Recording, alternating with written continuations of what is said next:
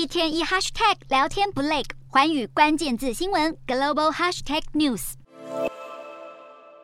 耶路撒冷和特拉维夫交界路口，红蓝警示灯狂闪，因为以色列警察击毙一名持刀砍人的巴勒斯坦男子。如此混乱的场面，不单是社会事件，背后也凸显应许之地的水火不容。以色列总理拉皮德二十二号在美国纽约的联合国大会上，针对数十年来的以色列和巴勒斯坦冲突提出解方。这是多年来第一次由以色列领导人在联合国大会提出两国方案，也就是主张居住在巴勒斯坦土地的两个民族——犹太人人和阿拉伯人各自建立不同国家，并且希望在约旦河西岸与加萨走廊建立巴勒斯坦国，与以色列并存。这也跟战略盟友美国推动的立场相互呼应。至于，与美国剑拔弩张的伊朗核问题悬而未决，对此以色列做出承诺。拉皮德大呛：如果伊朗持续推进核计划，那么国际社会恐动武回应。而德黑兰当局早就再三撇清发展核武的指控，并且诚心希望能赶快恢复在川普时代被撕毁的核子协议。然而，在信任破裂、